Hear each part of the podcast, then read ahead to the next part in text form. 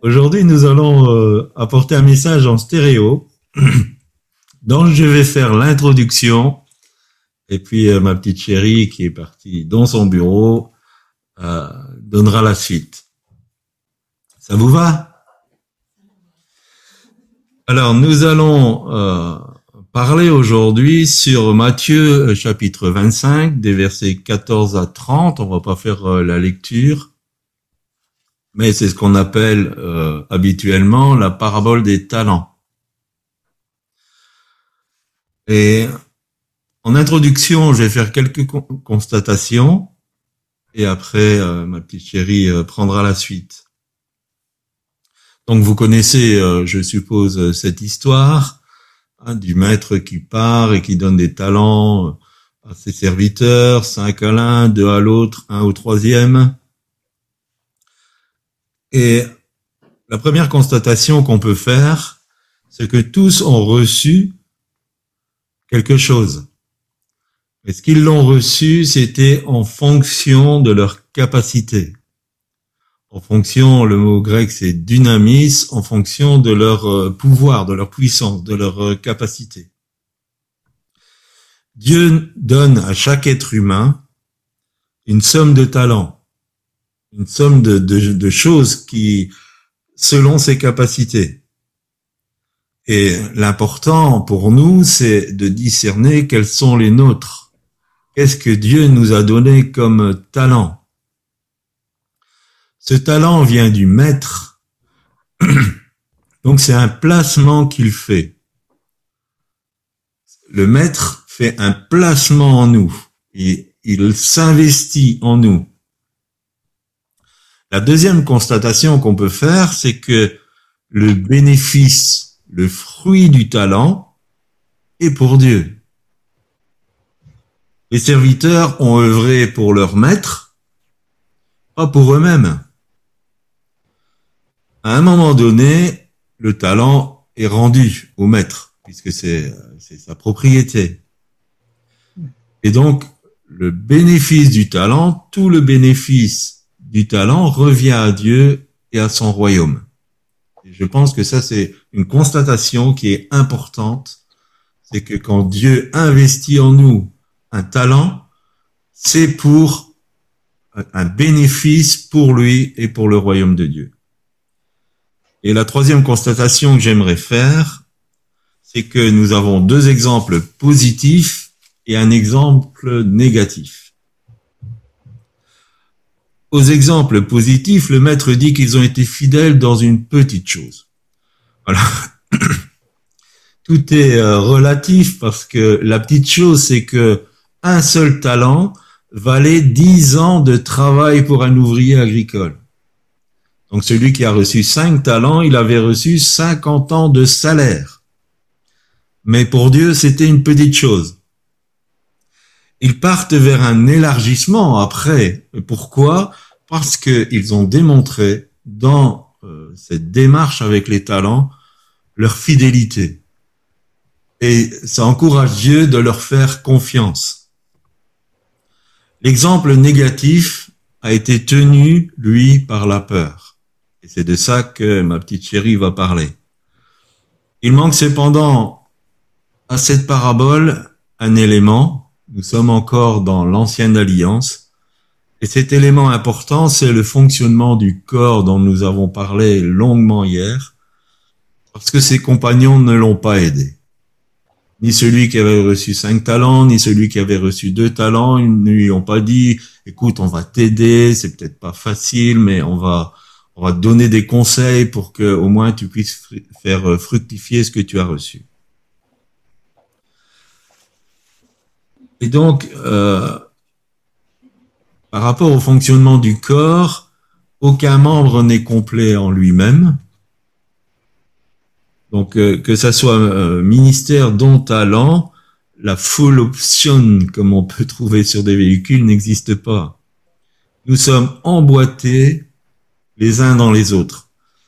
Et c'est quelque chose d'important d'envisager que si nous sommes emboîtés les uns dans les autres, c'est pour quelque chose, pour quelque chose de beaucoup plus grand, de beaucoup plus vaste.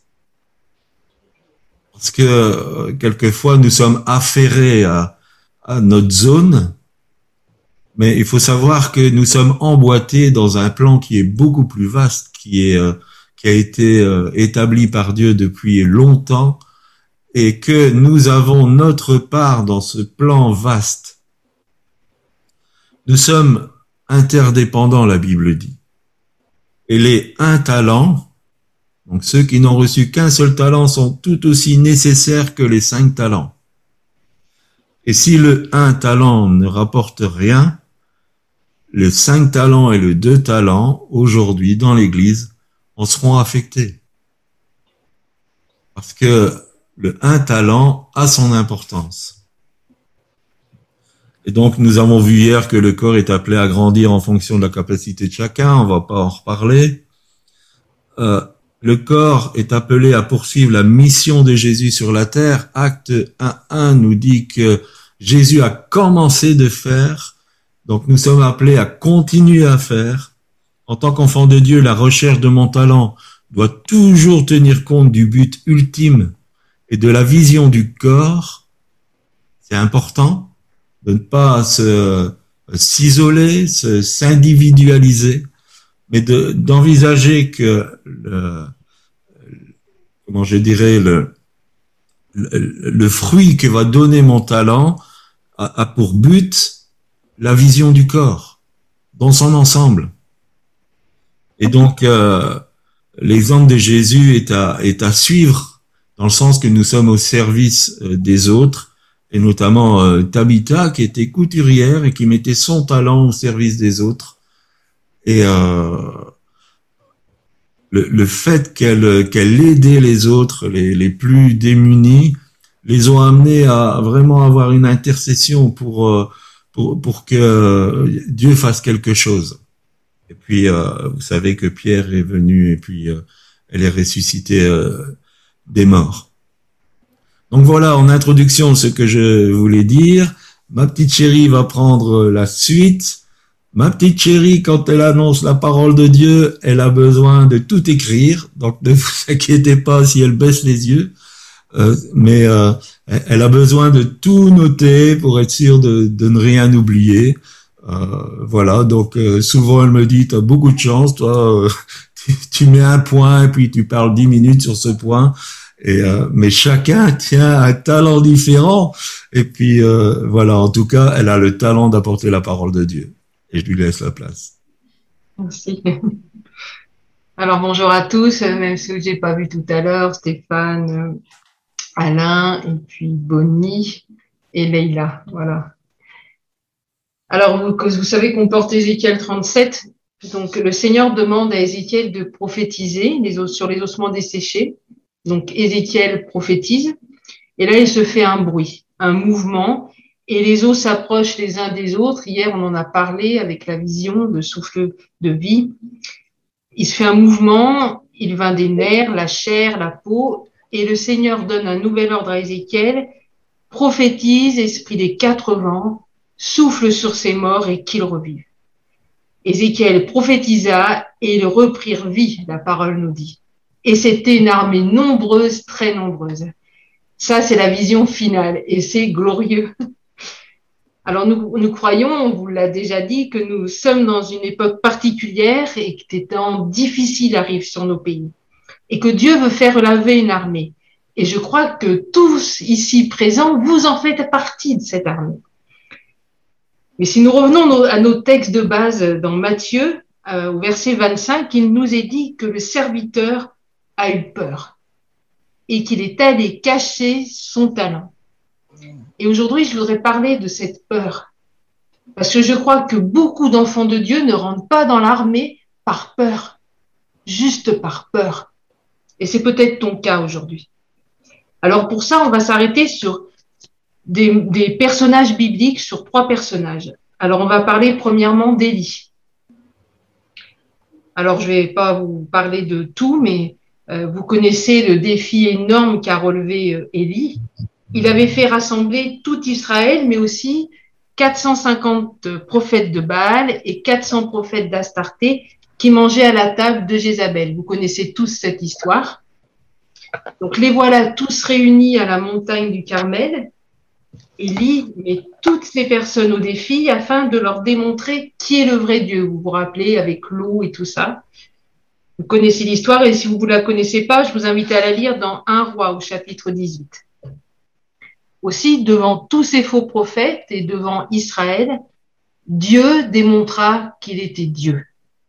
Et le peuple vit cela et tombèrent sur le, leur visage et dirent, c'est l'Éternel qui est Dieu. Et à la suite de cela, Élie égorgea tous les faux prophètes. Jézabel, elle a appris cela, elle a appris la nouvelle, et elle a envoyé un message au grand prophète Élie pour lui dire qu'elle allait faire de sa vie comme il avait fait avec ses prophètes. Et alors, qu'est-ce qu'a fait Élie? Lui qui venait de mettre au défi 850 faux prophètes. Élie s'enfuit. C'est surprenant pour un homme comme ça qui vient de vivre la gloire de Dieu. Il eut peur. Il a eu peur des menaces de Jézabel et donc il alla dans le désert et demanda la mort. Il s'endormit et deux fois de suite, il nous est dit qu'un ange lui servit un repas et lui dit, lève-toi, la route est longue. Alors il se leva, il marcha, on nous a dit, 40 jours et 40 nuits, et puis il entra dans une caverne. Il passa la nuit et voici la parole de l'Éternel lui fut adressée en ces mots. Que fais-tu ici, Élie? Alors Élie avait eu peur, il était découragé, il avait déployé tout son zèle. Et combien d'entre nous, nous sommes un peu comme Élie On déploie notre zèle et puis on est découragé. Alors qu'est-ce que l'Éternel lui dit?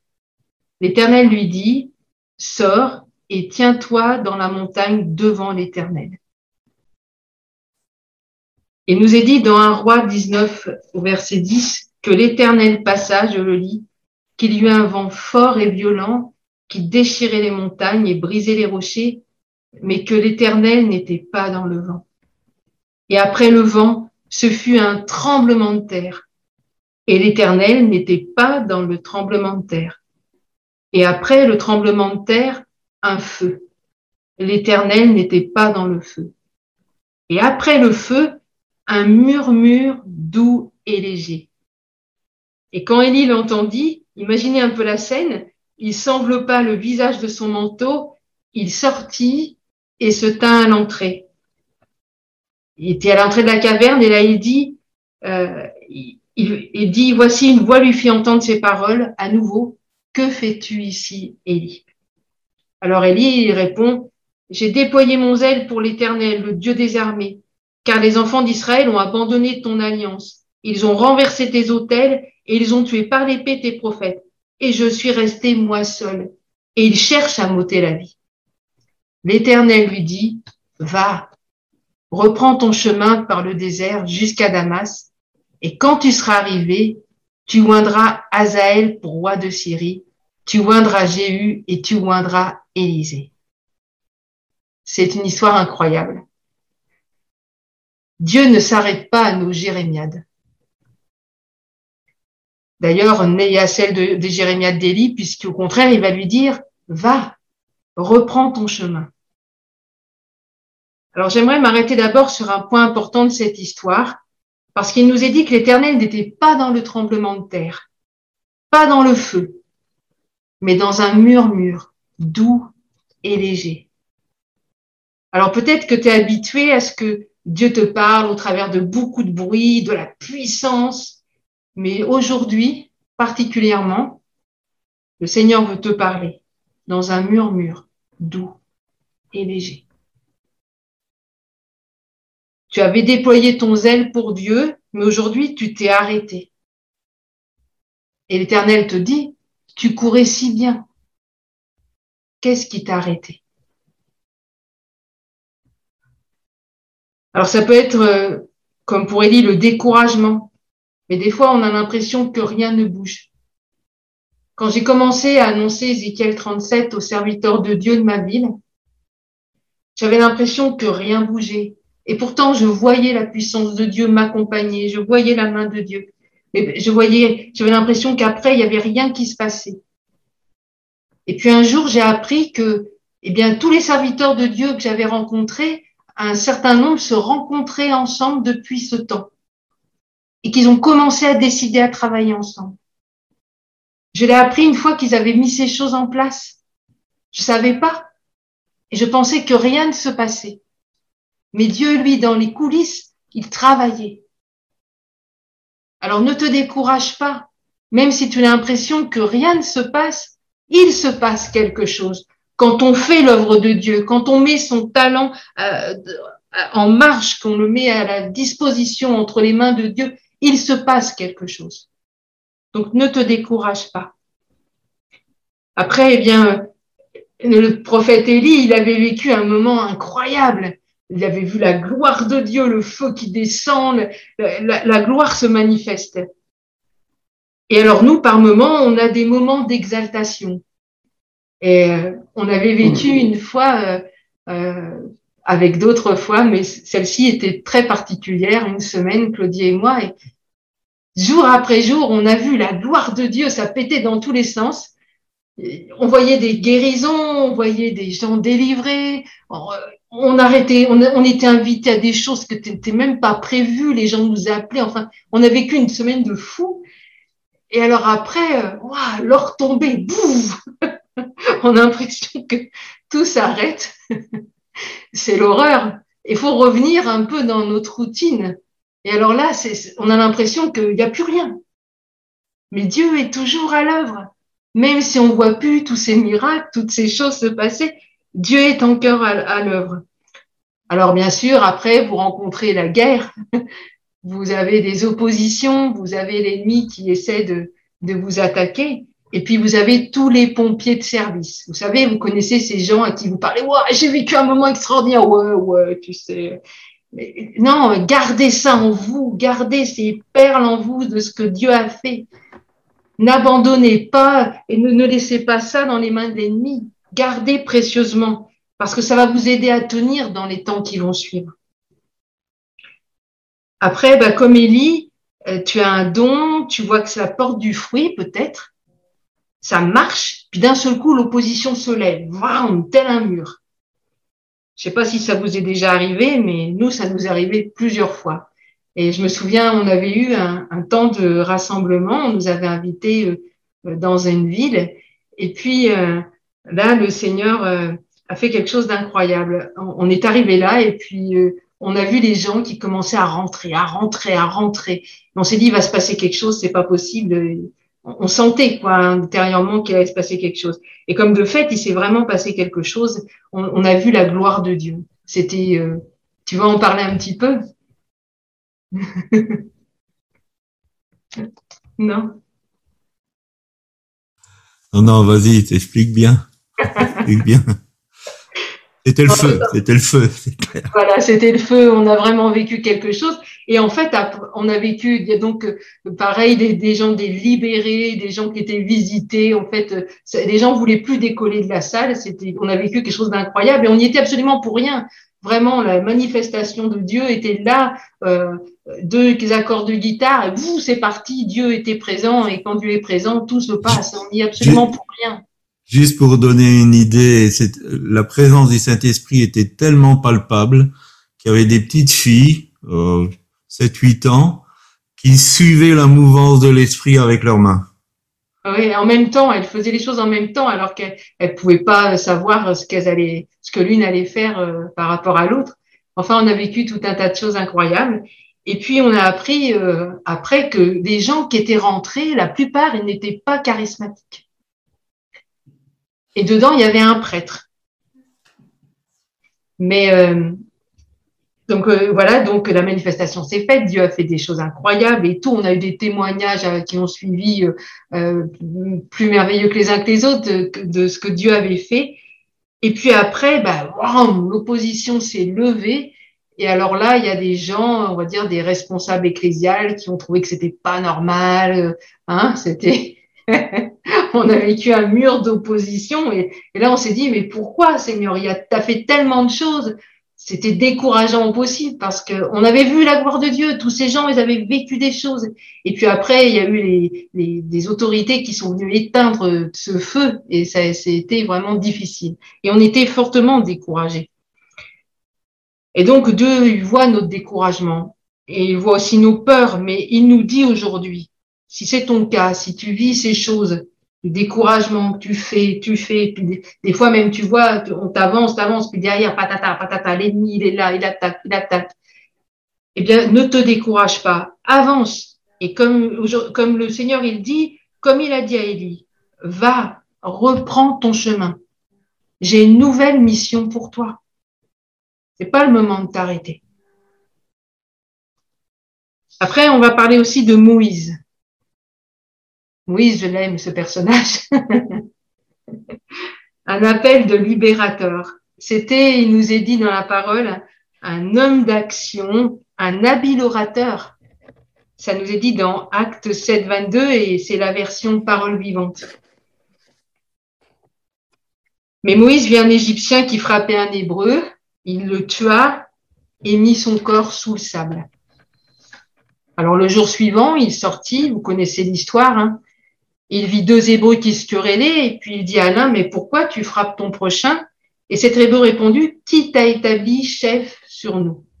Penses-tu me tuer comme tu as tué l'Égyptien? Et là, il nous est dit que Moïse eut peur. D'ailleurs, il nous est dit aussi que Pharaon, ayant appris ce qui s'était passé, cherchait à le faire mourir. Nous revoilà encore avec un homme qui fuit, comme Élie a fui, à cause de la peur. Alors il s'est enfui et il a vécu en exilé pendant 40 ans, dans un désert, jusqu'au jour où il vit un buisson ardent qui ne se consumait pas. Et Dieu l'appela du milieu du buisson ardent. Moïse, Moïse. Et il répondit, me voici. Et Dieu lui dit, eh bien, j'ai vu la souffrance de mon peuple et je vais t'envoyer et tu feras sortir mon peuple. Donc voilà notre Moïse qui reçoit sa mission. Et quelle mission? Mais Moïse dit à Dieu, mais qui suis-je? Ah Seigneur, je ne, suis pas un homme qui ait la parole facile. Et ce n'est ni d'avant, ni d'hier, ni d'avant-hier. Ni même depuis que tu parles à ton serviteur, car j'ai la bouche et la langue embarrassées alors qu'il nous était dit que c'était un homme qui avait, qui était habile de, sa, de la parole. Dieu lui dit, je serai avec toi. Moïse, ce grand Moïse, ne savait plus qui il était. Il avait perdu toutes ses capacités en apparence, en tout cas. Il avait fui devant la puissance de Pharaon, devant la puissance de l'ennemi. Des fois, l'ennemi, il frappe fort. Il frappe fort. Et euh, on peut se retrouver dans des déserts. Et pour ma part, moi, je me suis retrouvée dans un temps de ma vie dans un désert très aride. Et euh, pendant ce temps de désert, je dirais que on perd euh, toutes nos illusions.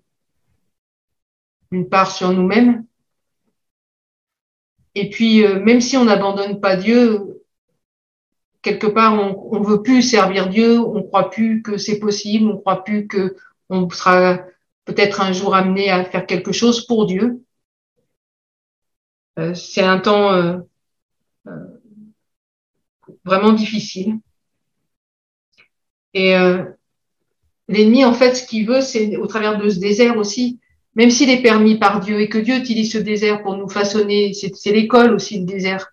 Mais quelque part, euh, euh l'ennemi aussi n'a de cesse d'essayer de, de, nous faire douter de notre identité d'enfant de Dieu. Il l'a fait avec Jésus, il va pas se gêner avec nous.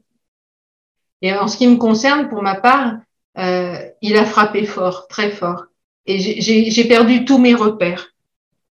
J'ai perdu euh, tout ce qui faisait ma, ma force, on va dire, euh, euh un peu ma gloire. J'ai été complètement démolie, démolie. Et puis, euh, il y avait quelque chose qui restait en moi malgré tout. C'était le fait que j'ai été abandonnée toute petite et que, euh, arrivée euh, à l'âge de à peu près 11 ans, j'ai été adoptée par une famille. Et pour moi, je m'étais dit, bah, comme ces gens m'ont adoptée, eh bien, je comprends l'adoption par Dieu. Parce que j'ai rien fait pour que ces gens-là m'adoptent. Et donc, euh, je, c'est parce que j'étais aimée. Et de la même manière, Dieu, il m'a aimée et puis il m'a adoptée. Et puis pendant cette période de désert qui a été difficile, euh, ma mère est décédée, ma mère nourricière, et euh, j'ai appris que je n'étais pas adoptée. Et qu'on m'avait menti pendant toutes ces années. Alors sur le coup, euh, j'avais dit à Claudie, oh mais c'est rien, de toute façon, ça change rien, ça change rien. Mais si, ça a changé beaucoup de choses. Parce qu'en fait, euh, on m'avait menti pendant plein d'années. Et j'ai pas compris pourquoi on m'avait menti. Et puis j'avais basé mon assurance de l'adoption de Dieu vis-à-vis -vis de moi par rapport à mon vécu. Et ça, Dieu, il voulait enlever cette béquille. Parce qu'il voulait que je base mon adoption par rapport à sa parole, à ce que lui dit dans sa parole. Et comme je l'ai basé par rapport à un vécu, il voulait pas ça. Parce qu'il voulait que ça soit ancré. Et donc, cette béquille, elle est tombée. Donc, j'ai été pendant un temps complètement euh, déstabilisée. Et puis, Dieu est vraiment bon. Parce que je peux vous assurer qu'un jour, j'ai dit, je bouge pas, Seigneur. On écoute un culte. Et puis, d'un seul coup, une personne dit, tu es adopté. Tu es vraiment, je t'ai vraiment adopté. Vraiment, le vraiment, qui faisait toute la différence. Et j'ai compris que mon identité, elle était par rapport à ce que la parole de Dieu disait, pas par rapport à mes expériences. J'ai compris aussi que cette traversée du désert, même si elle a été difficile, euh, elle m'a façonné. Mais j'avais perdu quand même tous mes repères et j'avais pris peur quelque part face à la menace de l'ennemi. J'avais même cru ce que l'ennemi disait de moi. À un moment donné, des fois, on croit ce que l'ennemi dit de nous. Es-tu réellement fille de Dieu? Il peut nous arriver de douter. Et là, l'ennemi, quelque part, il gagne. Il faut refuser ça, c'est important. Donc aujourd'hui, si aujourd'hui le Seigneur te pose cette question, est-ce que tu sais qui tu es en Christ? Ou est-ce que l'ennemi, il peut encore euh, jouer avec cette identité? Quels dons sont en toi? Est-ce que tu es comme Moïse et que tu dis, bah, j'ai rien, je, suis capable de rien? Alors, l'ennemi qui a voulu te tuer, est-ce qu'il a réussi? Parce que pour beaucoup d'enfants de Dieu, physiquement, on est toujours là. Mais nos espoirs, nos rêves, nos dons, est-ce qu'il a réussi à les tuer? Pour beaucoup d'enfants de Dieu, la réponse est oui. L'ennemi, il utilise une arme particulière pour euh, cela, donc déjà le fait de nous faire douter de notre identité, mais il utilise beaucoup le rejet. Moïse avait vécu le rejet par ses frères parce qu'il avait fauté, donc il a dit vas-tu m'enterrer comme tu as enterré l'Égyptien? Il a vécu le rejet par sa famille adoptive puisque on lui a dit bon bah maintenant euh, euh, voilà, euh, il voulait les tuer, quoi. Donc ça, il il y a eu aussi le rejet à ce niveau-là. Il a perdu tous ses repères, changement de pays, il arrive dans un pays aride, changement d'habitude, parce qu'il avait le faste euh, chez Pharaon, et là, d'un seul coup, il se retrouve dans un désert, un lieu inconnu, un lieu aride, tout doit être reconstruit. Il perd toute l'estime qu'il avait de lui, qu'est-ce qu'il est devenu? Il dit je ne suis rien, je n'ai rien en fait. Alors peut-être que toi, tu te dis ça. Qu'est-ce que j'ai moi à apporter aux autres? Qu'est-ce que je suis concrètement? Qu'est-ce que je suis? J'ai envie de te dire qu'aujourd'hui, c'est le jour choisi par Dieu pour te restaurer. Parce que quand on est là, c'est le temps de la restauration. Tu peux être pleinement restauré. Et comme il a appelé Moïse, Moïse, eh bien, il t'appelle par ton prénom. Et comme je disais tout à l'heure, c'est dans un murmure doux et léger. Écoute-le t'appeler. Et arrête de fuir. Dis-lui, Seigneur, me voici. Dieu a une mission à te confier. Écoute-le. Donc là, on a parlé de l'Ancien Testament. On peut dire, mais c'était l'Ancien Testament, tout ça, ça a changé. Et dans le Nouveau Testament, on va parler de Pierre aussi. Pierre était un homme avec du tempérament. Je pense que c'était un homme entier. C'était un homme qui priait pour les malades, les malades étaient guéris, il chassait les démons au nom de Jésus, il s'est même démarqué en marchant sur l'eau. Sincèrement, euh, il fallait euh, en vouloir, il fallait y croire, parce que c'est pas forcément facile de sortir de la barque. Hein. Et pour, c'est un homme qui avait dit à Jésus, je te suivrai Seigneur jusqu'au bout. Et sincèrement, je pense que quand il le disait, il le pensait. Il croyait vraiment qu'il le suivrait jusqu'au bout. Cependant, lors de l'arrestation de Jésus, une servante le reconnut et il renia Jésus trois fois. Vous connaissez aussi cette histoire. Pourquoi est-ce qu'il a renié Jésus? La peur. Il a eu peur aussi, lui. Alors, je ne sais pas si vous pouvez imaginer l'état de Pierre après ce reniement, après cette chute. Renier Jésus, lui, il l'a fait de vive voix, en disant, je ne le connais pas, je ne connais pas cet homme. Mais nous, en tant qu'enfants de Dieu, combien de fois on renie Jésus par nos actes? Et combien d'entre nous nous avons chuté? Je vous pose la question. Jésus, il avait dit un jour à ses disciples, c'est dans Matthieu 10, 33, mais quiconque me reniera devant les hommes, je le renierai aussi devant mon Père qui est dans les cieux. Pierre, je suppose qu'il avait ça en boucle dans sa tête. Imaginez sa culpabilité. En fait, pour lui, tout était fini, c'était terminé, on n'en parlait plus. Il avait chuté, il ne pouvait même plus prétendre au salut. Je pense qu'il était blessé dans son âme, rempli de culpabilité et certainement lui aussi complètement désabusé par lui-même. Il a compris que bah, sans Dieu, il était capable de rien. Alors, il est reparti dans son ancienne vie, puis il a repris son métier de pêcheur. Peut-être que c'est ton cas. Tu as abandonné l'idée de, suivre Jésus et de le servir. Tu es reparti dans, ton, dans ta vie active. Et alors, qu'est-ce que va faire le Seigneur? Ce passage me touche parce qu'il est incroyable. Le Seigneur, il organise un rendez-vous. Et à trois reprises, il va demander à Pierre, Simon Pierre, m'aimes-tu? Et à chaque réponse de Pierre, Jésus va le mandater pour une nouvelle mission. Et vous constaterez que le Seigneur, il lui fait aucun reproche. Rien. Il aurait pu lui dire, ben alors, Pierre, qu'est-ce que tu as fait? Je te l'avais dit, hein T'as vu, je te l'avais dit. J'avais raison. Tu dis mémé, pourtant, voilà ce que tu as fait. Mais non, rien du tout. Pas un reproche de Jésus. Cela montre bien combien le Seigneur il veut restaurer ses enfants. L'amour que Dieu nous porte.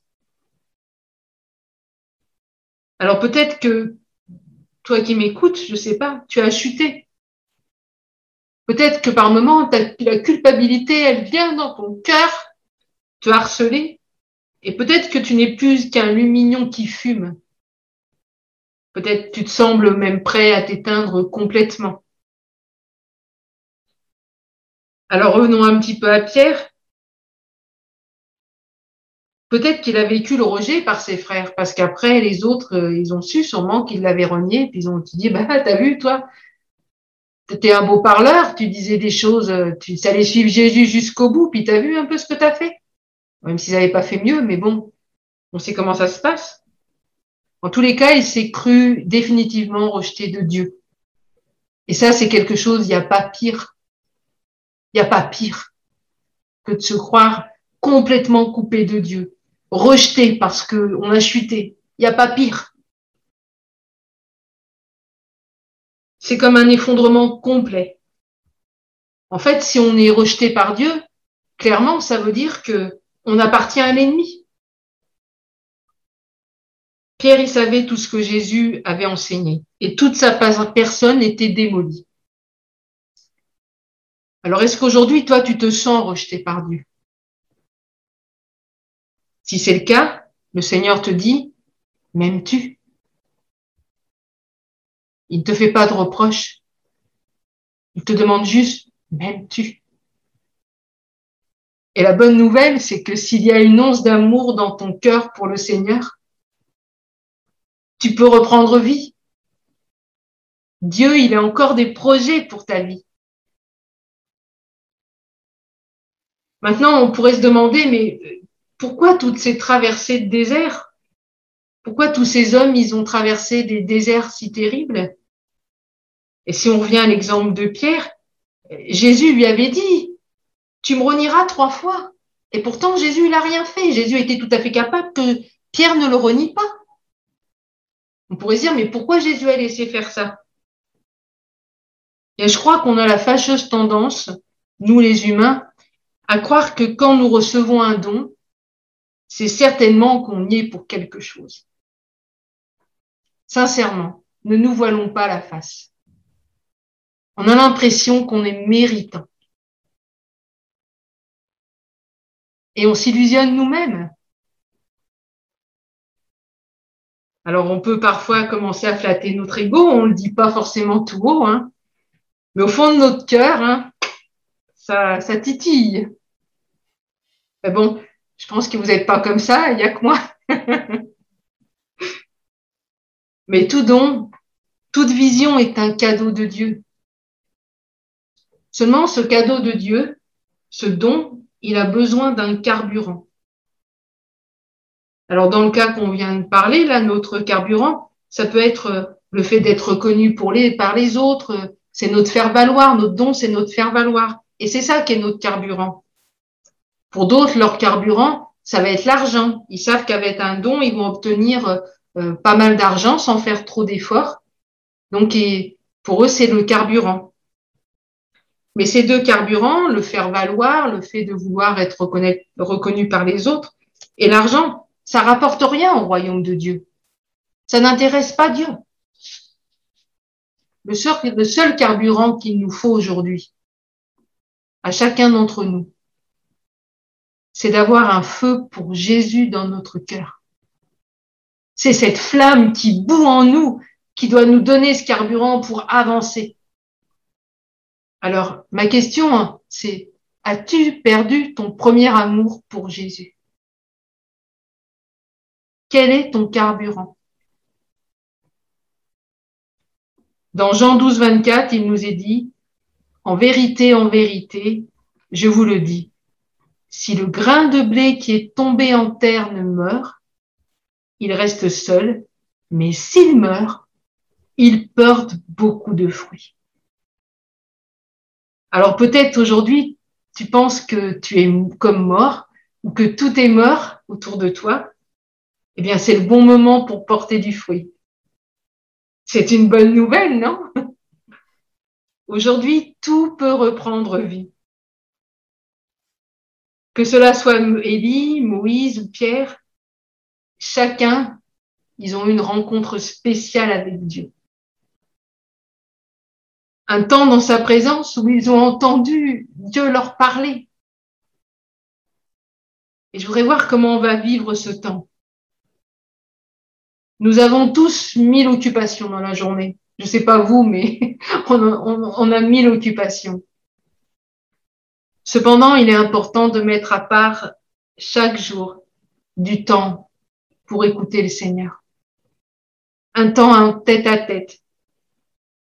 C'est un temps où on va lui partager notre cœur, mais aussi un temps où on va se mettre à son écoute. Parce que Dieu, il veut nous partager son cœur. Et c'est aussi pendant ces moments précieux que le Saint-Esprit va faire une œuvre de guérison, de restauration en nous. Alors on entend souvent des prédicateurs nous dire Dieu t'aime. Grâce, Dieu t'aime. Stéphane, Dieu t'aime. C'est beau, c'est bon d'entendre que Dieu nous aime. Mais entendre Dieu nous dire qu'il nous aime, ça prend une toute autre dimension.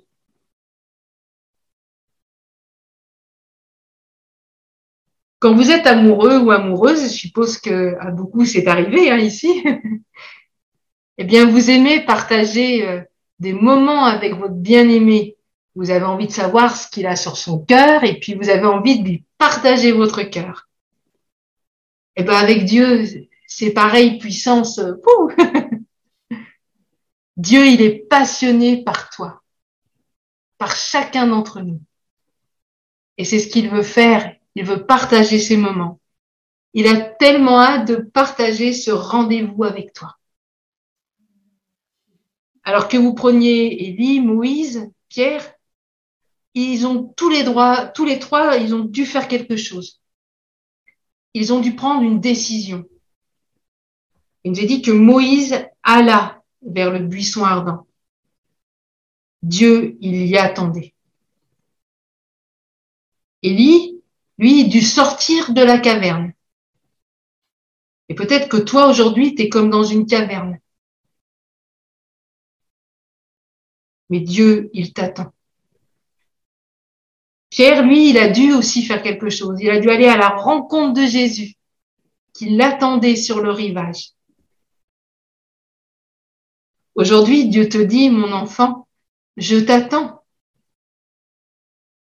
C'est le temps pour chacun de nous de retrouver ce feu, d'aller à la rencontre de notre Dieu. C'est l'heure de cette rencontre que comme nos trois héros, nos trois héros de la foi, nous allons reprendre vie et que tu vas reprendre vie.